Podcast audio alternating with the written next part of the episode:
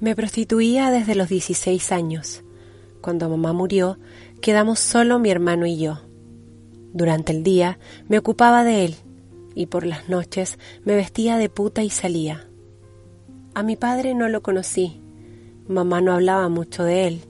Solo me contó que fue un gran amor y que la familia de él no aprobó su relación. Él no tuvo los cojones y mamá terminó sola y embarazada, buscándose la vida como mejor pudo.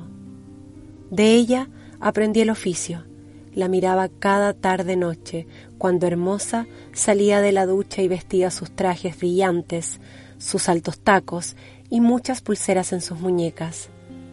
Pintaba su boca con un labial rojo radiante, mientras daba pitadas a su cigarrillo que humeaba en el cenicero, en la improvisada mesa de noche que teníamos en la habitación. Pegada en el espejo, una foto de ella joven y embarazada, junto a un hombre algo mayor. Nunca dijo quién era, pero yo estaba segura que ese hombre era mi padre. Mamá fue una mujer muy hermosa, y al parecer fue su belleza la que cautivó a mi padre, pero eso no bastó para suplir su falta de educación y roce social. Ella decía que solía llamarla con mucho orgullo mi mujer, y según supo, él también sufrió mucho cuando los separaron, y aún así nunca más la buscó. Heredé de mi madre su belleza, y supongo de mi padre algo de eso que llaman clase, pues entre mis colegas de profesión siempre fui muy apetecida Casi al cumplir los 20 años, una compañera de calle me pidió hacer equipo para dar atención a un grupo de hombres que venían a la ciudad por trabajo, todos mayores y muy adinerados. Es nuestra oportunidad, me dijo, de hacer un buen dinero y a estos vejetes bastará con que se las mames y ya. Un trabajo como ese compensaba varias noches de no dormir, por lo que obviamente acepté. El servicio sería completo. Enviarían un taxi por nosotras, cenar y luego todos al hotel. Por ser una ocasión tan especial, desempolvé uno de los vestidos de mi madre, que adoraba como se le veía. Supuse que me debía quedar bien. Era de tono rojo, muy encendido, con prominente escote en B, una línea sutil de lentejuelas rojas iban de arriba abajo en los ribetes de sus mangas. El ceñido vestido dibujaba claramente mis caderas y una espalda al descubierto llegaba justo al límite donde se alza mi culo, dejando imaginar lo que de allí en más continuaba. Tomé mi cabello tal cual lo hacía mamá, lo alcé un poco, dejando caer algunos mechones. Pinté mis labios con el labial rojo más parecido al que ella solía llevar no sé cómo explicar por qué sentí el deseo de parecerme a mi madre esa noche. Quizás por la admiración que siempre tuve hacia ella. Apenas estuve lista, se escuchó la bocina del taxi. Subimos y nos fuimos camino al lugar de encuentro. Ahí estaban unos señores mayores, todos muy elegantes, bebían y charlaban. Al vernos llegar, todos clavaron sus ojos en nosotras. Las miradas de esos hombres mayores mostraban lujuria y mucha morbosidad. Y si bien nuestro trabajo es complacer sin cuestionar, aún siendo puta, hay cosas que a veces no son fáciles de hacer. Cada uno de los seis hombres en el salón parecía un lobo hambriento y deseoso por devorarnos. Todos, excepto uno de ellos, que desde nuestra llegada también me miró, pero más que con deseo, yo sentí en su mirada algo de asombro. Cenamos y no miento cuando digo que comenzamos a beber de manera desmesurada. Era en rigor la mejor forma de alentarnos para el trabajo que debíamos hacer esa noche. Respiré profundo y recordé a mamá. ¿Cuántas veces la vi llegar pasada de copas, con su hermoso cabello engriñado y marcas moradas en su cuerpo? Ella no se acercaba a nosotros hasta después de darse un baño, y ya, sin el maquillaje ni el pseudo glamour con el que yo la veía partir, acariciaba nuestras infantiles cabezas, daba un suspiro y decía, por ustedes, todo. Como entendí en ese momento a mamá. Solo el alcohol esa noche permitiría soportarlo. Cuando sentí la primera mano sobre mi cuerpo, cerré mis ojos, respiré profundo y me resigné. Al fin de cuentas, era mi trabajo. Pronto comenzaron a tocarnos balbuceantes, febriles. Ellos habían bebido desde antes. Sus bocas buscaban las nuestras de manera grotesca, violenta. Hurgaban con sus lenguas dentro de ellas. La acidez de sus babas corría por mi cara. No de uno, ni de dos. Era una jauría, una jauría detrás de la perra en celo. No importaba cómo. Todos, todos querían cogerla, penetrarla. No había sutileza ni palabras, solo actos agresivos y agraviantes, incluso para un par de putas. Tomaban mi mano, colocándola en sus braguetas, donde lánguidos penes séniles se forzaban por una erección. Todos ellos se complacían con nuestros cuerpos, entre adjetivos groseros como perra, zorra, buscona. Otros nos tomaban y nos arrojaban de unos a otros. Sudorosos, hedían como animales desesperados por erectar una pija que quizás ya no tenía la fuerza para hacerlo. Cuando sentí que a mis ojos asomaba la primera lágrima, no lo permití. Bloqueé mi sentir y comencé a darles lo que buscaban. Muchas vergas he lamido en mi vida, pero ninguna de ellas me ha sido tan brutalmente repugnante como la de estos señores. Me esforzaba por obtener la rigidez de esos miembros y cada vez que lo lograba todos gritaban y festinaban al que por fin había conseguido que se le parara. De manera hilarante lo ovacionaban y le decían méteselo a la puta. Así lo hicieron todos y cada uno de ellos, en turnos que no cesaron. Cada vez que se erectaban y sin miramiento alguno, quitaban al que estaba dentro mío para que el otro siguiera. Recorrían mis tetas, lamían mi culo, seguían colocando penes rugosos y mustios en mi boca para ser lamidos. Algunos se masturbaban observando esa grotesca escena, donde estos hombres querían arrebatarnos placer por unos cuantos billetes. Líquidos vitrios goteaban de sus vergas, el que tomaban con sus manos y esparcían por mi cuerpo. Me hacían lamer sus manos y metían sus dedos en mi boca, quizás imaginando en sus envejecidas mentes que eso era una eyaculación. Todos menos aquel que miraba extasiado lo que allí ocurría. Sus ojos lascivos dejaban a veces entrever una mirada nostálgica.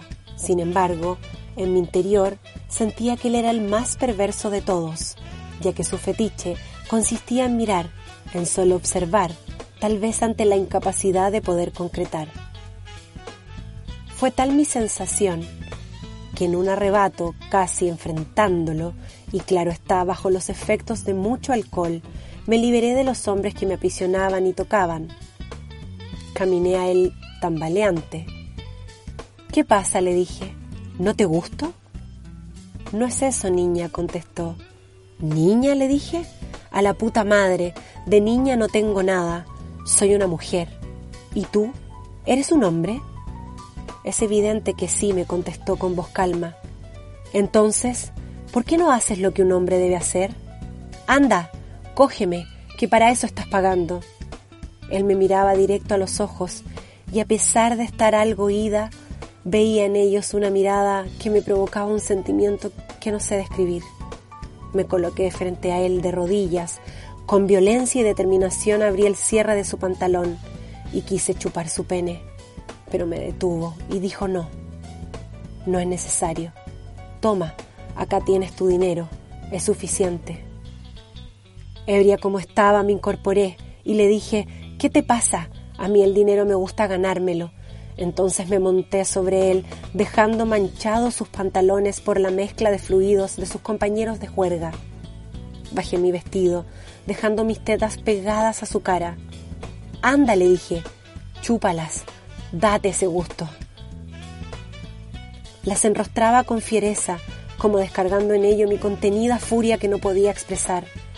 Este hombre esquivaba mis pechos, pero no con asco o molestia, sino más bien con algo de pudor. Insistí una y otra vez. Logré colocar mi pezón en su boca, pero no lo lamió. Él luchaba por zafarse de mí y yo por aferrarme a él. Los otros, que apenas se sostenían en pie, a medio vestir y jadeantes, se acercaron y me tomaron de los brazos, arrastrándome hacia una de las butacas que había en el cuarto. Me quitaron el vestido a tirones y comenzaron a manosear mi cuerpo. Sentía sus ásperas manos recorrerme y cómo mojaban mi espalda con sus babas al lamerme. Introducían sus dedos en mi vagina y luego al sacarlos los chupaban groseramente. Uno de ellos mordió mis tetas y dejó una marca roja que pronto tornaría a un violáceo color.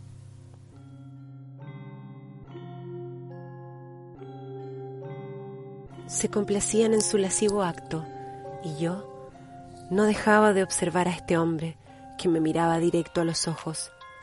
Desafiante, no le quité los ojos de encima y mientras era penetrada, mordida y ultrajada por los otros, impávida y con una sonrisa sarcástica dibujada en mis labios, le mostraba que no había reacción alguna de mi cuerpo.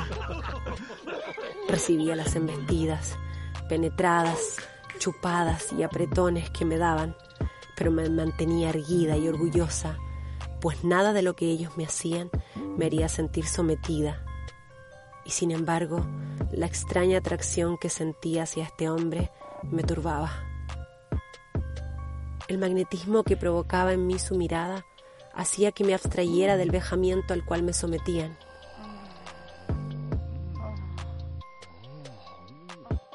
Habían transcurrido algunas horas desde que estábamos allí. Los hombres ebrios y casi sin poder sostenerse comenzaron a caer, desplomados. Quizá el alcohol, quizá el esfuerzo por penetrar una hembra. Lo que es claro es que mi amiga y yo, aprovechando el estado de nuestros clientes, cogimos más de una billetera que fuimos guardando en nuestras carteras. Desquitaríamos la noche donde habíamos tenido que soportar a estos vejetes que olían rancio y que ni siquiera una buena acogida habían sido capaces de dar. Me acerqué sigilosamente al hombre que me había observado toda la velada. Dormitaba sentado. Saqué su billetera y salimos del lugar. Corrimos alejándonos antes de que alguien pudiera percatarse de lo que habíamos hecho. Algo cansadas ya y con nuestros zapatos en la mano, paramos en una esquina. Nos sentamos y sacamos una botella que también habíamos tomado del hotel. Nos dimos un descanso. Encendí un cigarrillo mientras mi amiga revisaba cada una de las billeteras y daba cuenta del botín de esa noche. De pronto exclamó, Pero válgame, la puta madre. Bárbara, mira esto. Me acercó un papel un papel que en realidad no era un simple papel, era una foto. Y no cualquier foto. Era la misma foto que mi madre tenía pegada en su espejo, donde ella parecía embarazada de mí y con un hombre al lado. Atónita, le dije a mi amiga, ¿de qué billetera sacaste esto? Me entregó la billetera y comencé a hurgar en ella hasta encontrar documentos de identificación.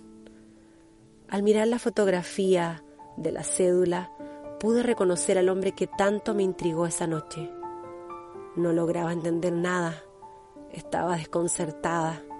Entonces, en un acto reflejo, volteé la fotografía y pude ver una escritura al reverso que decía, mi mujer.